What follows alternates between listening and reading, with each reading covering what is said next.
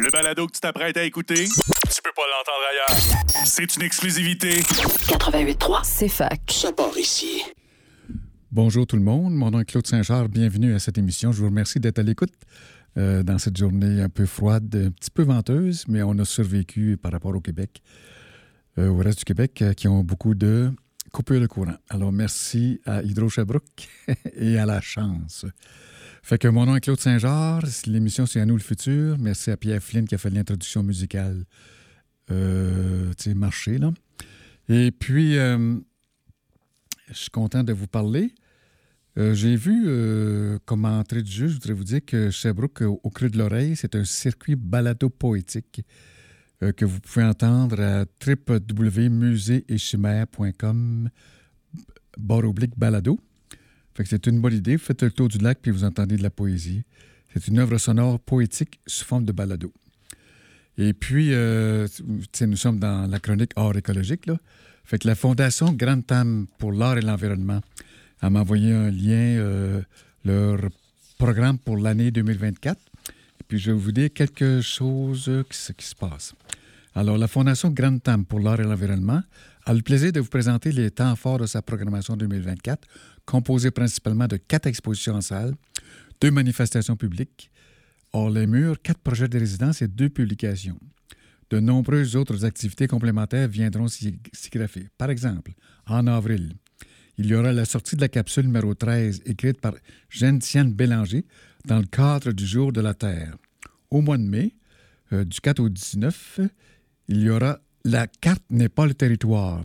C'est une exposition de Karine Bonneval, artiste française, et de Myriol Lehmann, artiste née en Suisse et vivante au Québec depuis 40 ans. Réunis à la Fondation Grand Temps, les œuvres inédites des deux artistes inaugurent un dialogue sur la fragilité écologique des sols. Et puis le 5 juin, il y aura une rencontre avec l'artiste Myriol Lehmann à la Fondation Grand sur le thème Art et agriculture, repenser nos alliances territoriales à l'occasion de la Journée internationale de l'environnement. Et finalement, tu sais, là, juillet-août, c'est trop long, là. Fait que je vous encourage à aller voir ça. La Fondation Grand Tam pour l'environnement, c'est G-R-A-N-T-H-A-M que ça s'appelle et vous pouvez avoir un bulletin de nouvelles mensuel. Alors, il y a un livre qui existe, ça s'appelle Le Réseau québécois des groupes écologistes. C'est un petit livre qui décrit justement c'est quoi ce réseau-là. Euh, une perspective dissidente sur le mouvement environnemental au Québec. C'est de 1982-2022. C'est aux éditions L'Esprit libre et euh, ça laisse croire, moi en tout cas, ça m'a laissé croire que le réseau s'était terminé. C'était comme une histoire du réseau. Eh bien non, j'ai vérifié avec eux et ça continue. Moi, j'ai déjà été coordonnateur pour Sherbrooke il y a une couple de décennies là, du réseau Sherbrookeois des groupes écologistes. Et puis, voilà, c'est ça. Euh, je vous encourage de lire ça. Et puis, euh, dans le journal Le Devoir, il y a un article très intéressant de Louis-Gilles Franqueur, qui a été déjà journaliste au Devoir. Et qui c'est c'est l'ex-vice-président du BAP aussi. Alors, le titre, c'est Développer une production hybride des réservoirs hydro-québécois. Il dit que la récente entente entre Hydro-Québec et les Inuits de la Côte-Nord pourrait ouvrir la porte à de nouveaux projets hydroélectriques et éoliens, ce qui ajouterait au désenclavement de milieux naturels vierges avec son cortège d'atteinte à leur biodiversité, pourtant si important pour la survie de la culture autochtone. Il serait pourtant possible de laisser ces territoires en paix. Il ajoute qu'en réalité, le Québec pourrait probablement se passer pour au moins une génération d'aménager des nouveaux cours d'eau, petits et grands, ainsi que de désenclaver et développer de nouveaux parcs éoliens dans des milieux naturels vierges ou habités s'il mettait en place un plan d'intégration et d'optimisation des énergies éoliennes et hydrauliques autour et dans ces réservoirs hydroélectriques actuels, concentrant à la fois les impacts et les bénéfices de cette production dans des milieux déjà artificia- artificialisés et peu habités. Euh, dans tous ces grands ré- réservoirs, dit-il, le vent se concentre à 70 ou 75 sur une rive en particulier. Fait que, lui, c'est ça, c'est très intéressant, développer une production hybride des réservoirs hydro-québécois. Moi, ce qui, m'intéresse beaucoup, c'est le, le fait qu'il s'inspire du livre de Réal Reed, c'est euh, l'éolien au cœur de la révolution énergétique du Québec. Dans lequel il dit que nous, pouvons électrifier trois fois le Canada, les États-Unis et le Mexique. Tellement nous avons devant, c'est le deuxième plus grand gisement éolien au monde. Et puis, euh, le plus grand pourcentage de ce gisement-là, il est très loin dans le nord, dans les forêts où il n'y a pas beaucoup de monde. Alors, c'est tant mieux, il faudrait en profiter. Alors, je voudrais vous lire un petit. Euh, là, on quitte la, chronique hors écologie. On, peut-être on est dans la chronique survie. C'est avec Romeo Bouchard dans sa page Facebook. Il dit dans une petite chronique qui s'appelle Au Canada, terre de nos aïeux, que Durham, Lord Durham, là, dans 1800 quelque chose, avait levé le voile à jamais sur le dessin britannique à notre égard. La seule force capable de vaincre le mécontentement actuel et par la suite d'effacer la nationalité canadienne-française est celle d'une majorité numérique d'une population anglaise et loyale. Euh, René Lévesque, dit euh, Bouchard à la suite de Papineau, a clairement nommé les choses dans Option Québec. Mais le niveau du des nôtres, au surplus, comme Trudeau et Chrétien, sous le couvert vertueux du multiculturalisme, ont maintenu le cap. L'erreur à laquelle le conflit doit être attribué repose sur de vains efforts pour assurer l'existence d'une nationalité canadienne-française au milieu de colonies et d'États anglo-américains. Quiconque a observé le progrès de la colonisation anglo-saxonne en Amérique reconnaîtra que tôt ou tard, la race, anglaise devait nécessairement prédominer dans le Bas-Canada, même numériquement, comme elle le fait déjà par ses connaissances supérieures, sa volonté et son esprit d'entreprise et ses richesses supérieures. Ça, c'est Lord Durham. Et Roméo Bouchard a terminé. Mais le peuple québécois a quelque chose comme un grand peuple n'a pas fini de faire mentir l'histoire. Fait que le peuple québécois a, euh, avec les Premières Nations, fait ce, ce Canada, là, euh, qui n'est pas vertueux, par ailleurs. Fait que les Premières Nations, je voudrais vous dire qu'il existe un livre qui les décrit beaucoup. Ça s'appelle Métérialité sur les peuples autochtones, écrit par Pierre Lepage, qui en est à sa troisième édition. Et vous pouvez l'avoir gratuitement en téléphonant, en envoyant un courriel ou écrivant à l'Institut Tsakapèche. T-S-H-A-K-A-P-E-S-H. Alors, c'est merveilleux. Ils sont rapides et c'est un très bon document. Euh, je voudrais vous dire aussi qu'il existe une grande muraille verte, son état d'avancement ayant voie à suivre jusqu'en 2030. L'initiative pour la Grande Muraille verte est un effort multinational massif dirigé par l'Afrique pour établir une barrière verte pour lutter contre les effets de la désertification et de la dégradation des terres et lutter contre la sécheresse dans toute l'Afrique de l'Est à l'Ouest. Euh, le long de la limite du désert du Sahara. La Grande Muraille verte a été approuvée et lancée en 2007 dans le cadre d'un partenariat formé par les dirigeants politiques des régions du Sahara et du Sahel en Afrique, dont le Sénégal, le Burkina Faso, le Nigeria, le Soudan et l'Égypte. La Grande Muraille verte s'étendra à terme sur 8000 km à travers le continent africain avec des interventions dans des unités de 15 km. Alors, c'est en progrès. Et puis, je voudrais vous dire aussi qu'il y a un article euh, que j'ai reçu de Planetary Health. Euh, mon traducteur euh, informatique l'a traduit. Le résumé, c'est que depuis la révolution industrielle, l'humanité a amassé une grande richesse et a réalisé une prospérité matérielle sans précédent. Ces progrès sont, ont toutefois arrivé à grands dépens, dépens pour la planète. Ils sont guidés par un modèle économique qui se concentre presque exclusivement sur les gains à court terme, tout en ignorant le capital naturel et le capital humain. Ils ont compté sur la combustion de grandes quantités de combustibles fossiles, la combustion massive des ressources de la Terre, la production et la libération environnementale d'énormes quantités de produits chimiques, de pesticides, d'engrais et de plastique. Ils ont causé le changement climatique, la pollution et la perte de la biodiversité. Euh, ils sont responsables de plus de 9 millions de décès prématurément par an et de maladies généralisées, des effets qui diminuent de manière disproportionnée euh, sur les pauvres et les personnes vulnérables. Donc, ça s'appelle Annuals of Global Health. Fait que c'est traduit en français, mais allez voir ça, c'est intéressant. Évaluation des avantages pour la santé humaine liés à l'atténuation du climat, à la prévention de la pollution et à la préservation de la biodiversité. Et puis, euh, à l'université, à la librairie, j'ai vu un livre en jaune qui d'abord ne m'intéressait pas. Ça s'appelle Échec et vomissement. Réflexion sur l'insuccès comme notre mode, comme mode de vie et philosophie. Alors, euh, bon, après avoir réfléchi, finalement, je me le suis procuré.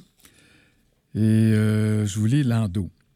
Pendant l'écriture d'un roman, d'une chanson, d'un scénario ou d'une thèse, l'angoisse assèche souvent celui ou celle qui tente de créer. Une fois l'œuvre produite, c'est le syndrome de l'imposteur qui surgit. Comment appréhender le doute dans des environnements de plus en plus axés sur les modèles de succès, de concurrence et de productivité néolibéraux? Quelle place pour le tâtonnement, la digression, mais aussi le refus d'adhésion au concept même de réussite? Contre la tyrannie du succès, les auteurs-autrices de ce collectif se placent avec Samuel Beckett, Joyce Carol Oates, Jack Alberstam et bien d'autres du côté de ceux et celles qui savent que l'échec est inhérent à tout acte de création. Et disons que vers la fin, ils disent que pour paraphraser Sartre, l'écrivain est condamné à être libre. Il, elle, est donc condamné à l'échec. L'écrivain ne doit jamais abandonner son obligation de rester tourné vers l'optimisme et l'avenir. Il, elle, doit à chaque minute de sa vie garder espoir. Alors, à cause de ça, mais je continue l'émission En nous le futur.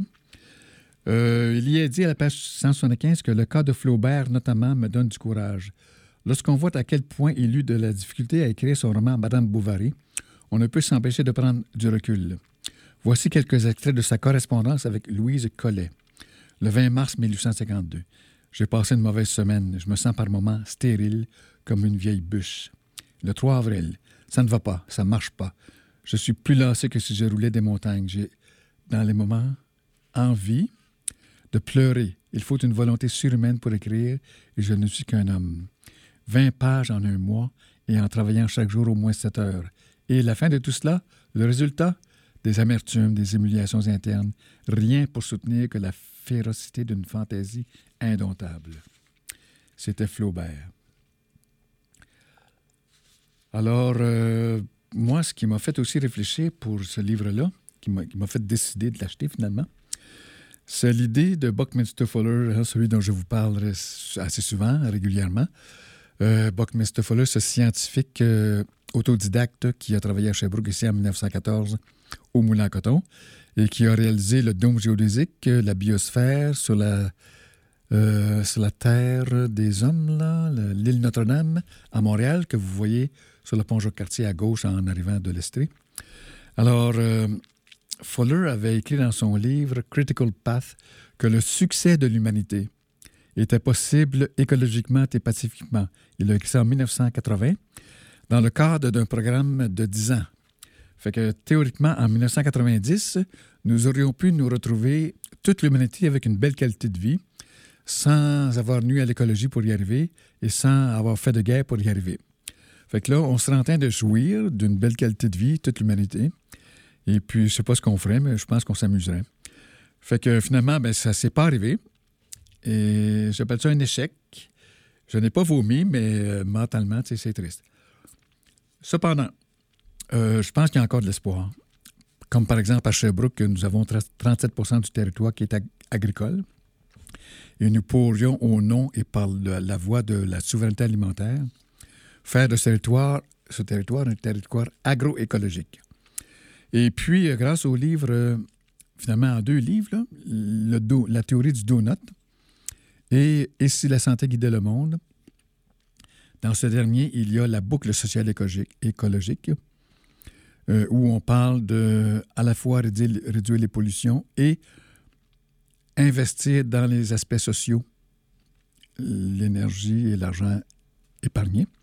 Puis dans le livre Le Donut, la théorie du donut, on voit que le but, c'est d'arriver à une zone juste et sûre pour l'humanité. À deux conditions. Que le plafond écologique soit respecté, c'est-à-dire qu'il y a neuf limites qu'il ne faut pas dépasser.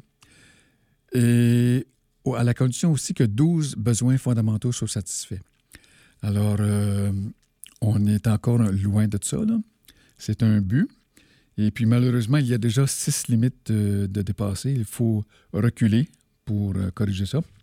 Fait que, finalement, nous pouvons là, euh, arriver à une zone juste et sûre pour l'humanité, qui est la voie moderne, l'expression 2024 de ce que Fuller disait en 1980, le succès de l'humanité. Et puis, euh, vous vous souvenez peut-être que je vous ai parlé de, du livre Beau, bien, bon, écrit par une neuroscientifique qui explique que si on imagine quelque chose de beau, euh, le cerveau crée des hormones de bonheur en lui-même. Puis si euh, on s'applique et on s'implique pour réaliser ce beau, il y a d'autres hormones de bonheur que le, le cerveau crée. Et troisièmement, si on s'entraide, euh, il y a une troisième hormone de bonheur, c'est l'ocytocine. Et puis, il manque le E, l'endorphine, qu'on peut avoir en marchant, seul ou ensemble. Fait que ça, ça donne sa dose de bonheur, d'hormones de bonheur créées par le cerveau grâce à nous. C'est un acte d'imagination, d'implication intellectuelle et d'entraide. Alors, euh, j'ai remarqué ça hier, c'est une constatation que j'ai faite. Une zone sûre et juste pour l'humanité, c'est beau. Alors, on peut l'imaginer très, très belle, cette zone-là. Et puis, euh, le bien, c'est-à-dire s'impliquer ou s'appliquer, ce serait s'efforcer par un travail de, émotionnel et intellectuel que les limites à ne pas dépasser pour que l'écologie se passe bien, bien soient respectées. Et euh, le bon, c'est s'entraider pour réaliser les douze besoins que les humains ont pour être heureux et satisfaits, comme une bonne santé, une bonne éducation, de la démocratie, pas de violence, etc. Alors ça, c'est expliqué dans le livre La théorie du donut. Ou du bain, ça, dépend. Fait que là, euh, il est déjà temps pour une publicité. Mon nom est Claude Saint-Georges, je suis ici à l'émission Nul Futur et je vous reviens dans un instant. De retour à l'émission Nul Futur avec Claude Saint-Georges. Alors, j'ai eu une excellente nouvelle cette semaine. C'est la sortie d'un nouveau livre super important sur la santé qui s'intitule Le livre de la réduction de la maladie. Euh, il n'est pas en papier, il est uniquement dans Internet. Alors, c'est facile, vous pitonnez le livre de la réduction de la maladie et vous l'avez. Il y a une trentaine de co-auteurs-autrices. C'est écrit par l'Association pour la santé publique du Québec. Et euh, je vous lis peut-être euh, au début, là. À l'invitation de l'Association pour la santé publique du Québec, une diversité d'actrices et acteurs de la santé publique et durable ont joint leur savoir scientifique et expérientiel dans ce livre, démontrant que la réduction de la maladie est une entreprise réaliste, tout autant qu'un devoir. Une reconnaissance de l'importance de la promotion de la santé et de la prévention, tant financière que politique et juridique, est indispensable pour éviter de subir un nouvel échec. C'est bizarre, hein? avec le livre Échec et vomissement dont je vous parlais. Aujourd'hui, il serait difficile d'envisager un système de santé viable si on avait conservé le niveau de tabagisme ou d'accident de la route des années 1980, par exemple. Euh, il faut placer la promotion de la santé et la prévention au cœur du plan d'action plutôt qu'en queue de peloton. Ce livre s'adresse aux décideurs et décideuses et décideurs de tous les paliers politiques et les invite à gouverner la santé globale des Québécois et non la maladie.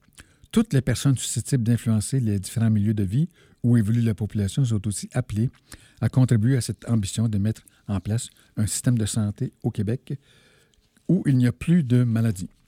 Fait que je vous dis quelques aspects de la table des matières. À la page 53, il y a question dans les causes des maladies et traumatismes au Québec, les changements climatiques.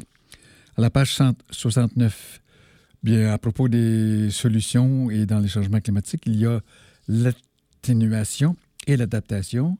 Puis, comment financer la réduction de la maladie au Québec? Euh, à la page 84, il est question de créer un fonds destiné à soutenir l'écosystème en santé durable. Et c'est très important de déployer des indicateurs de, ben, pardon, de performance de la réduction de la maladie. Euh, en page 99, on propose le suivi des maladies chroniques. Et à la page 108, de créer un indicateur de la santé durable, d'adopter une conception humaine et durable de la performance, de rendre le système de santé et des services sociaux plus efficace par la prévention, euh, de reconnaître la notion de santé durable à la page 113 et à la page 117, on propose la création d'un organisme consultatif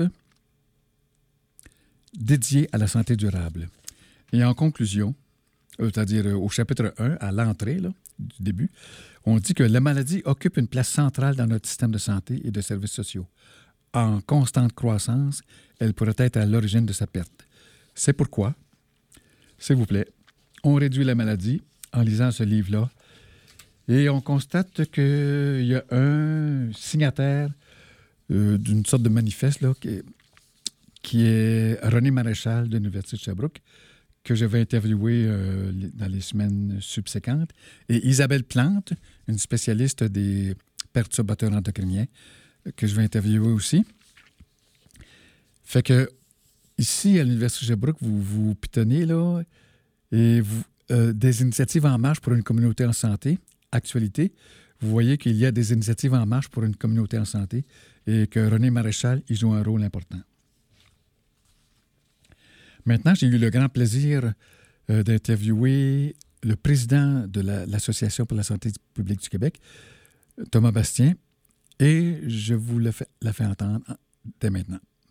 Bonjour, M. Bastien. Bienvenue, Bonjour. À, bienvenue à mon émission À nous le futur pour la deuxième fois. euh, vous êtes président de l'Association pour la santé publique du Québec.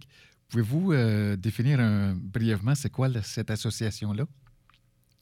Oui, tout à fait. Alors, je, je, suis, je suis, directeur général, mais euh, l'Association pour la santé publique du Québec, c'est un organisme à but non lucratif qui a 80 ans. C'est un organisme, en fait, qui a pour mission la santé durable de la population et qui, euh, qui œuvre vraiment au quotidien, en fait, pour faire en sorte que les personnes vivent mieux et plus longtemps. Ah bon, euh, il y a 80 ans, je ne sais pas si les gens disaient Ah, la santé durable, je comprends ce que c'est. euh, que, oui. Euh, bon, vous êtes ici parce que je vous ai appelé, c'est qu'à cause du livre Livre de la réduction de la maladie au Québec que vous venez de publier. Je, je, je l'ai lu euh, hier, je l'ai reçu avant-hier, je le trouve euh, excellent, je suis enchanté fondamentalement. Et j'ai lu un article dans, à Radio-Canada et puis un dans la oui. presse après ça. Fait que dans celui Exactement. de Radio-Canada, il y avait des signatures. Hein? Euh, c'est là que j'ai vu, c'est là que j'ai vu que René Mar Maréchal de Sherbrooke a signé. Et puis il y avait aussi euh, Madame, euh, attendez un petit peu là, euh, à propos des perturbateurs endocriniens, Isabelle Plante. Est-ce que Isabelle Plante, oui. est-ce qu'elle est co-auteur, autrice de J'avouerai, en fait, c'est une trentaine de personnes qui sont co-auteurs de, de cet ouvrage-là. On a des personnes, en fait, du milieu terrain, plus particulièrement. Il y a des chercheurs, il y a des organismes comme le nôtre aussi, en fait, qui sont présents. Il y a des personnes euh, euh, de l'anonyme, du RISUC. Enfin, il y a une multitude d'organisations, oui. Oh, D'accord. Euh, J'ai remarqué que je crois qu'il n'y a pas de contributeurs des Premières Nations.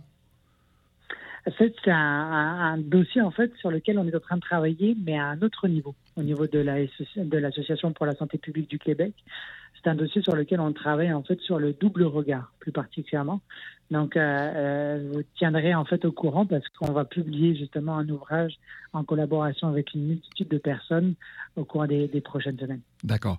Et euh, j'ai dit que je suis fondamentalement enchanté, c'est vrai, mais j'ai noté une petite euh, chose qui à, à moins que j'aille mal lu, là, à, oui. à, propos de le bruit et ses effets sur la santé, je n'ai pas vu rien à ce propos-là.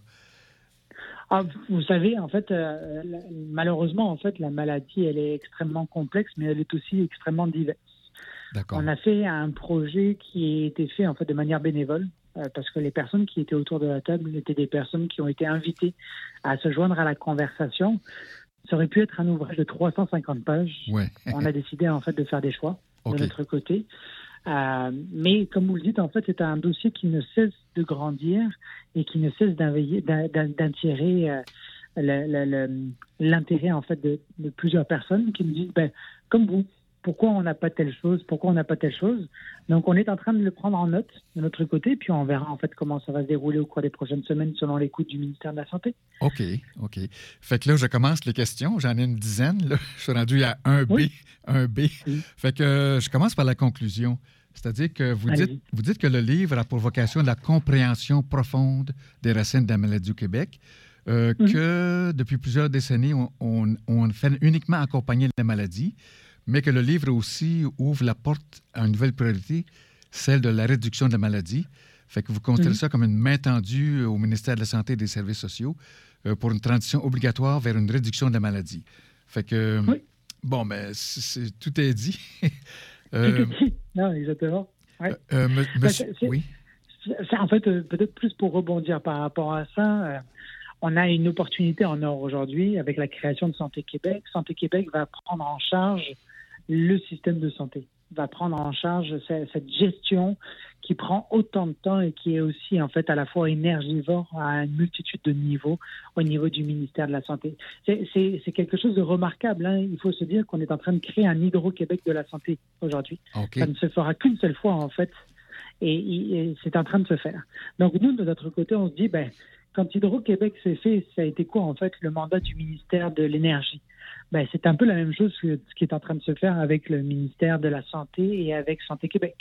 Donc, on est en train de se dire il y a une opportunité pour que, justement, en fait, le ministère de la Santé, qui ne faisait que de la gestion de la maladie, se transforme en ministère qui fasse de la réduction de la maladie. OK. Bien, c'est une jolie image, euh, l'idée d'Hydro-Québec de la santé. Au chapitre, au chapitre 5, vous dites que les données agrégées et croisées peuvent rapidement former des indicateurs qui nous permettent qui nous permettrait de découvrir en un clin d'œil l'état de santé de la population. Alors, euh, qu'est-ce que vous voulez dire par un clin d'œil? Ben, dans un premier temps, en fait, la première question qu'on doit se poser, c'est est-ce qu'on connaît le nombre de malades qu'il y a au Québec? La deuxième question qu'on a à se poser, c'est est-ce qu'on connaît les maladies les plus préoccupantes au Québec et est-ce qu'on a des stratégies pour les réduire? D'accord. La troisième question qu'on doit se poser, c'est est-ce que les bases de données se parlent suffisamment pour qu'on arrive à se doter en fait de stratégies pour les réduire? Aujourd'hui, là, si je vous pose les trois questions et que je pose les trois questions au niveau du ministère de la Santé plus particulièrement et à M. Dubé, on n'a pas les réponses. Mhm. On n'a pas les réponses et puis c'est ça qui fait en sorte qu'aujourd'hui, on n'arrive pas à régler en fait la problématique d'intrants dans le système de santé. Donc, nous, ce qu'on est en train de dire, c'est qu'à l'avenir, si on se dote en fait d'un tableau de bord et si on te dote des indicateurs nécessaires pour y arriver, en l'espace d'un clin d'œil, justement, on pourrait voir où sont les problématiques du système de santé et puis se doter de plans d'action pour pouvoir justement en fait enrayer ces problématiques-là. D'accord. OK. Euh, j'ai lu récemment le livre de M. Després, euh, la, révolution active de la gestion des maladies et la promotion de la santé. J'ai trouvé ça semblable au vôtre. Le vôtre est complémentaire, je pense, avec l'accent sur la réduction de la maladie. Qu'est-ce que vous en pensez? Complètement. Oui, c'est d'accord. Ben, euh, Jean-Pierre Després, en fait, c'est une personne qui fait un travail exceptionnel depuis plusieurs années euh, dans le domaine de la prévention. Euh, Jean-Pierre, en fait, a, vraiment une préoccupation qui est très, très, très importante au niveau, en fait, de l'implication citoyenne. Euh, et, et, et, ces citoyens partenaires-là, en fait, sont essentiels dans cette, dans cette conversation. Euh, comme vous dites, en fait, c'est très complémentaire d'un livre comme celui qu'on propose parce que euh, au-delà, en fait, justement, de l'implication des citoyens et des municipalités qui sont beaucoup réclamées, en fait, euh, depuis plusieurs années, je pense qu'on a besoin, en fait, d'avoir une vraie vision de la part du gouvernement, en fait, sur à la fois la réduction de la maladie, mais aussi la prévention et la promotion de la santé, qui rejoignent à la fois, en fait, l'équipe de, Jean-Pierre Després et puis de, la SPQ et puis d'une multitude de partenaires. Donc, c'est deux très belles lectures. De votre côté, vous êtes très chanceux. Oui, c'est vrai, j'apprécie. Euh, et à la page 119, vous dites que l'emphase actuelle sur la médecine de précision euh, démontre euh, que les stratégies gouvernementales veulent favoriser une, médecine prédictive, personnalisée et participative. Et vous dites qu'ils mhm. oublient un P, c'est les préventives. Est-ce que vous pouvez élaborer là-dessus? oui. Ben, en fait, ce, chapitre-là, il est vraiment destiné en fait à tout ce qui est innovation dans le système de la santé. Aujourd'hui, en fait, euh, il y a 98% de l'argent du ministère de la Santé, qui représente un peu plus de 50 milliards, qui est destiné vraiment en fait à traiter les maladies, à accompagner en fait les maladies dans notre système de santé il n'y a que 2% en fait qui est destiné à réduire les maladies. Ben, cette, cette comparaison-là, c'est exactement la même quand on parle d'innovation et quand on parle de nouvelles technologies, d'intelligence artificielle et de toutes ces choses-là. C'est-à-dire que quand on parle d'innovation en fait dans le système de santé, on va parler vraiment d'innovation pour traiter des maladies. Mm-hmm. Qu'est-ce qui se passait si à l'avenir on commençait à faire une transition pour pas que ce soit en fait vraiment le traitement des maladies qui soit le plus euh, subventionné ou le plus supporté en fait en matière d'innovation, mais qu'on ait vraiment une innovation de la réduction de la maladie qui se mette en place. Qu'est-ce qui se passait si demain en fait on avait une multitude d'entreprises qui disaient moi, de mon côté, en fait, je comprends qu'il y a déjà en fait plusieurs acteurs qui sont en train de faire de l'accompagnement des maladies, mais nous, on veut aller au-delà de ça. On veut utiliser en fait nos entreprises pour réduire les maladies, puis on veut créer un écosystème au complet pour réduire les maladies. Ça se fait pas aujourd'hui au Québec et on en a besoin. Donc c'est un peu ça en fait que dit ce chapitre et ce, passage plus particulièrement, c'est qu'on a besoin en fait premièrement d'entreprises qui embarquent dans une position comme celle-ci, qui disent nous on, on, peut faire euh, on peut faire en fait euh, justement du, du, business par rapport à toutes ces choses-là en matière de réduction de la maladie, c'est la première chose, mais en plus de ça en fait ça, peut bénéficier à tout le monde. Mm-hmm, mm-hmm. Euh, oui, c'est un, un, beau mot, l'écosystème pour la réduction de la maladie. Euh, j'ai appris en lisant beaucoup. Par exemple, de René Maréchal, euh, la différence entre l'inactivité physique, l'activité physique et la sédentarité. Fait que j'ai hâte de l'interviewer, lui, là-dessus. Et puis aussi, le désert alimentaire, je connaissais ça, mais pas le marais alimentaire. C'est quoi, c'est quoi le marais alimentaire? Bah, euh, je, vous avouerai, en fait, dans les définitions, en fait, plus d'alimentation, plus particulièrement, vous allez en trouver énormément hein, euh, dans ce livre-là, parce que ce qu'on considère, et puis ça a été fait, en fait, davantage en collaboration avec le collectif Vital, un projet comme celui-ci, mais c'est parce qu'on a des endroits, en fait, qui malheureusement manquent cruellement, en fait, d'alimentation de, de saine qualité. Il y a des endroits où, justement, en fait, il y a une profusion, en fait, qui est à, l'autre à l'autre spectre en fait plus particulièrement en fait de, de, de ces choses-là et puis il y a des endroits aussi où on, va retrouver en fait de l'alimentation mais c'est pas forcément en fait la bonne alimentation ou alors c'est pas forcément en adéquation aussi en fait avec les, les, les, les aspirations en fait des personnes qui habitent dans cet environnement-là.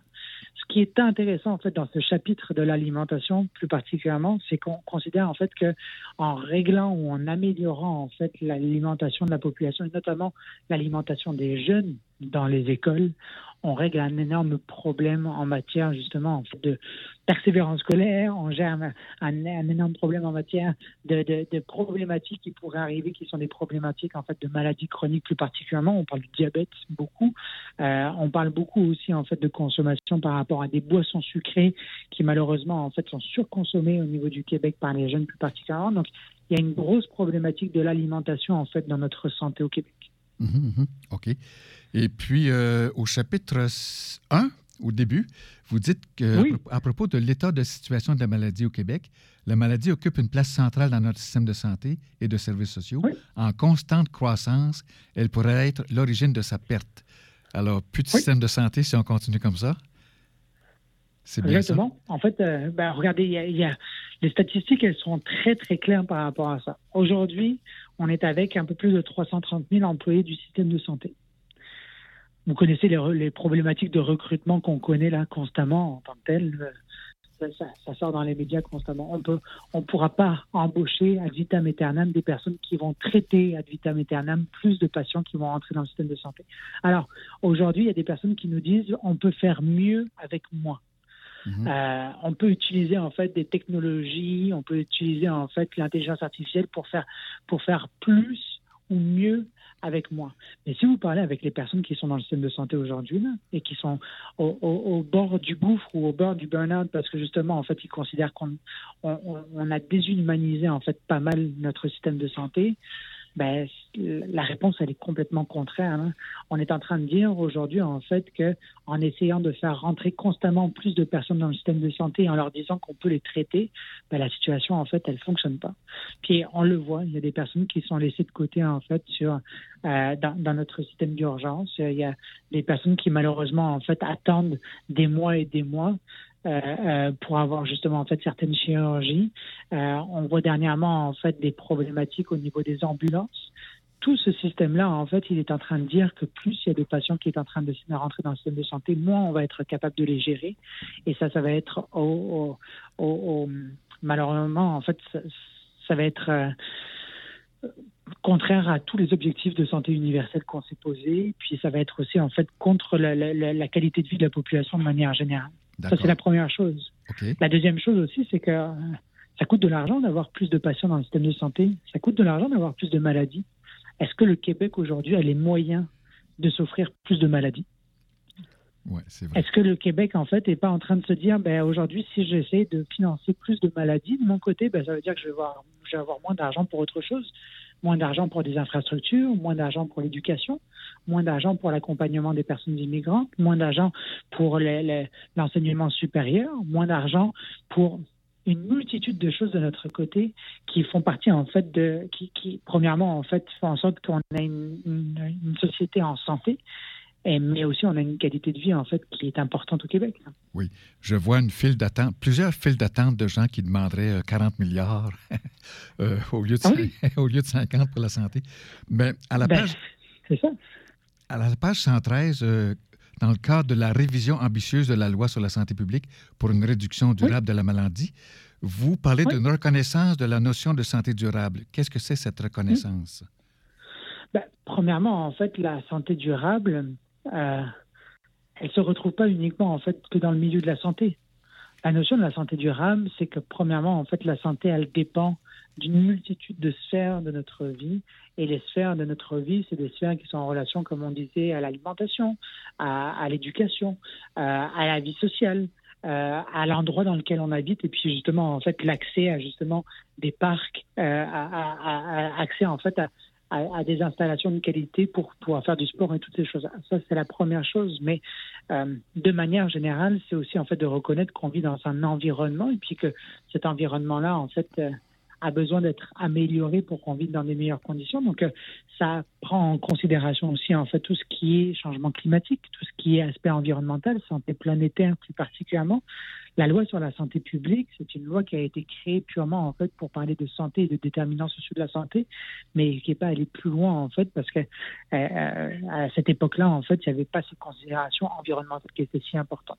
On a besoin de la réactualiser de notre côté. D'accord. Euh, si j'étais un chauffeur d'autobus, euh, j'irais avant et arrière, parce que là, je, passe de la page 113 à la page 16. Euh, vous dites que les maladies chroniques constituent le cœur du défi en santé du Québec. Est-ce que vous pourriez préciser? Oui. Ben, en fait, les maladies chroniques, il y a 70% des maladies chroniques qui sont évitables. Et pourtant, en fait, c'est ça qui engorge notre système de santé aujourd'hui parce que c'est des maladies, en fait, qui sont liées avec notre, notre environnement direct et puis avec nos choix de vie, plus particulièrement. C'est des choix de vie, en fait, qui sont en relation avec notre alimentation, notre sommeil, euh, notre vie sociale, avec euh, notre stress environnant de manière générale. Euh, et donc, c'est quelque chose sur lequel on peut agir très, très, très, très, très rapidement si on met en place en fait des bonnes directives. La directive qu'on pourrait regarder par exemple, c'est comment ça se fait en fait que dans l'environnement dans lequel on vit aujourd'hui, les entreprises arrivent à faire autant de tort à la santé de la population sans être imputables de celle-ci.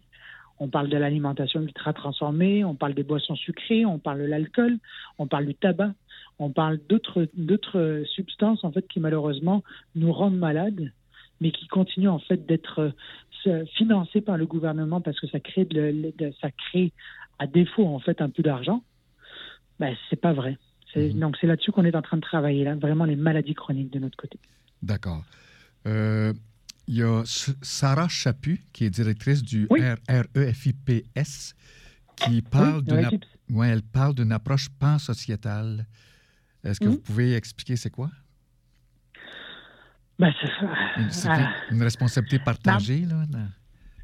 Ben, en fait, c'est exactement ça. Euh, c'est de la responsabilité partagée, et puis en fait, c'est des rôles et des responsabilités qui sont à tous les niveaux euh, de notre côté. Et puis ça, c'est très, très important, en fait, que cette responsabilité, elle soit à tous les niveaux.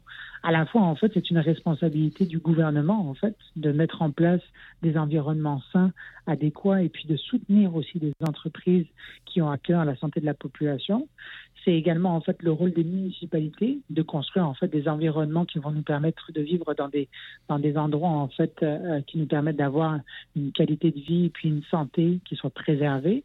Puis après en fait c'est une responsabilité qui est à la fois individuelle et collective responsabilité collective, c'est parce que malheureusement, en fait, il faut qu'on prenne des choix de société ensemble pour arriver à ces choses-là. Et puis, ben, des décisions individuelles pour justement, en fait, de faire en sorte que ben, on vive plus heureux et plus longtemps et en meilleure santé, en fait, de notre côté. D'accord. Euh, concernant, vous avez, vous venez de parler un peu du monde municipal. Euh, vous avez euh, un chapitre là, qui, qui dit s'engager et soutenir davantage le monde municipal. Je trouve ça intéressant. Ça m'intéresse parce que je crois à la démocratie municipale, puis je m'investis comme citoyen. Mais euh, c'est un peu abstrait. Qu'est-ce que vous hmm? donneriez comme suggestion précise aux villes pour qu'elles fassent bien ce que vous souhaitez qu'elles fassent?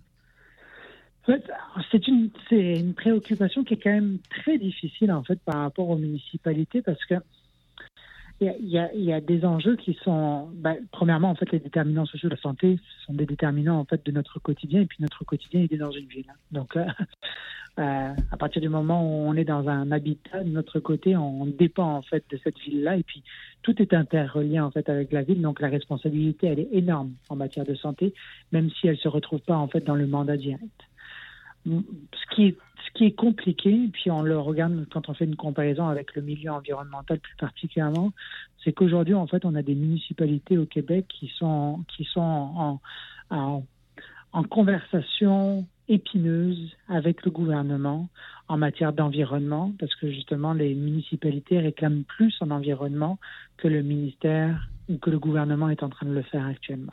Mhm. Ben, c'est un peu la, problématique qu'on voudrait pas se retrouver, se voir avec dans le milieu de la santé plus particulièrement. Mhm. Ce qu'on voudrait en fait, c'est que le gouvernement donne des lignes euh, directives extrêmement claires et que ces lignes directrices-là puissent être appuyées par des initiatives qui sont mises en place par le, le, milieu municipal.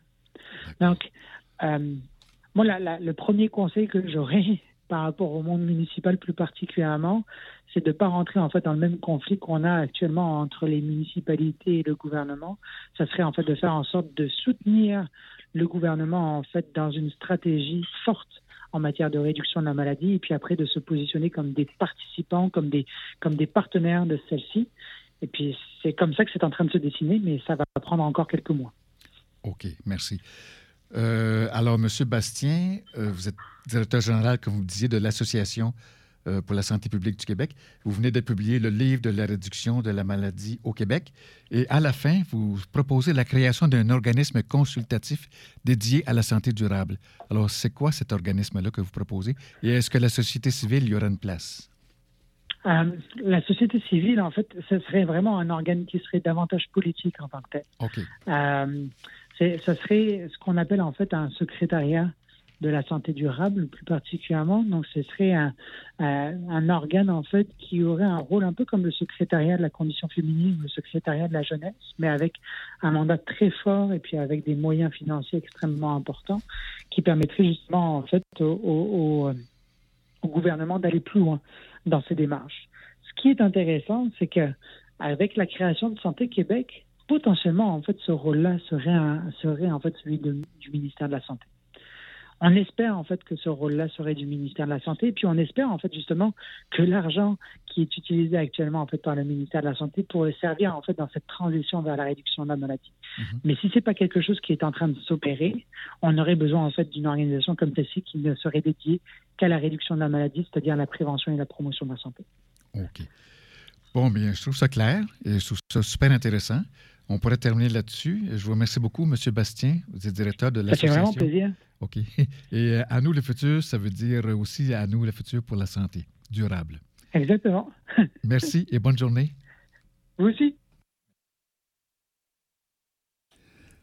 Alors, euh, vous êtes maintenant en direct avec nous le futur. C'était une entrevue préenregistrée. Merci beaucoup à M. Bastien, directeur de, l'ASPQ, euh, qui a publié le livre que je vous suggère de lire en ligne, le livre de la réduction de la, de la maladie.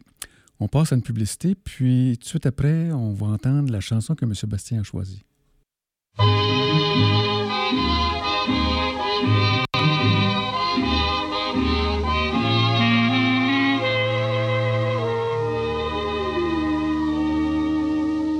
Des yeux qui font baisser les miens, un rire qui se perd sur sa bouche voilà le portrait sans retouche de l'homme auquel j'appartiens.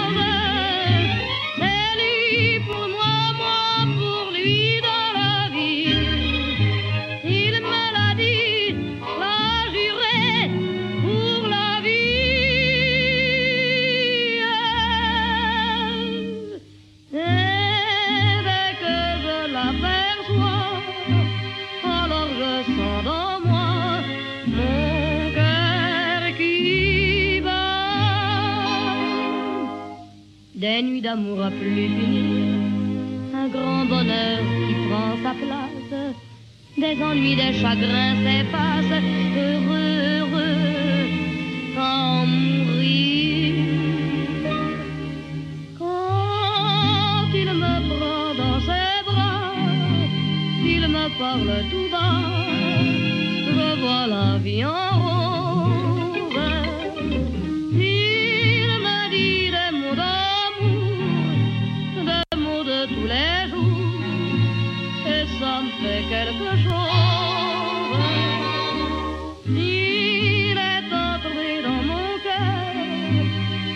Part de bonheur dont je connais la cause.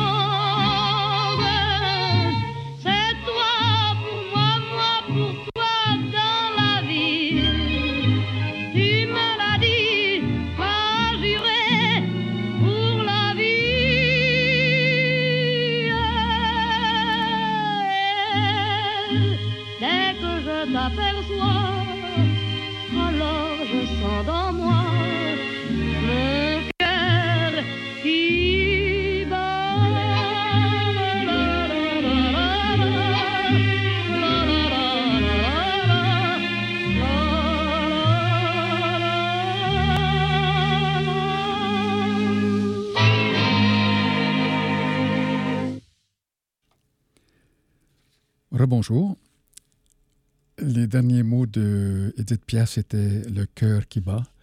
Eh bien, voici quelques mots d'un cardiologue, celui qui s'occupe du cœur qui ne bat moins. Euh, C'est François Rives dans son livre Planète Cœur. Alors, il dit à la page 154, euh, le cœur de la cité. Sur le plan cardiovasculaire, les objectifs recherchés en milieu urbain sont d'arriver à des déplacements actifs agréables, faciles et commodes, visant 10 000 pas par jour. Ensuite, une proximité et efficacité du transport en commun, une harmonisation du transport en commun et du transport actif, incluant le vélo, une réduction du bruit et recherche du calme, une réduction des gaz à effet de serre, entre parenthèses, l'ADAC, euh, l'association dans l'action climatique des aînés, va travailler là-dessus. Alors, la réduction des poussières et particules en suspension, la réduction des polluants aériens, en particulier le PM2.5, PM2.1, le CO2, euh, NO2 et SO2. Puis, en milieu vert optimisé visant l'élimination des îlots de chaleur urbains, la restauration des trames bleues et vertes en relation avec la biodiversité régionale, puis, finalement, l'offre alimentaire adéquate, attirante et accessible, ce sont les recommandations du docteur François Rives, le cardiologue, dans son livre Planète Cœur, pour une ville euh, qu'il appelle justement cardioprotectrice. Alors, c'est la fin de notre émission. À nous le futur. Mon nom est Claude Saint-Georges. Je vous remercie beaucoup d'avoir été à l'écoute.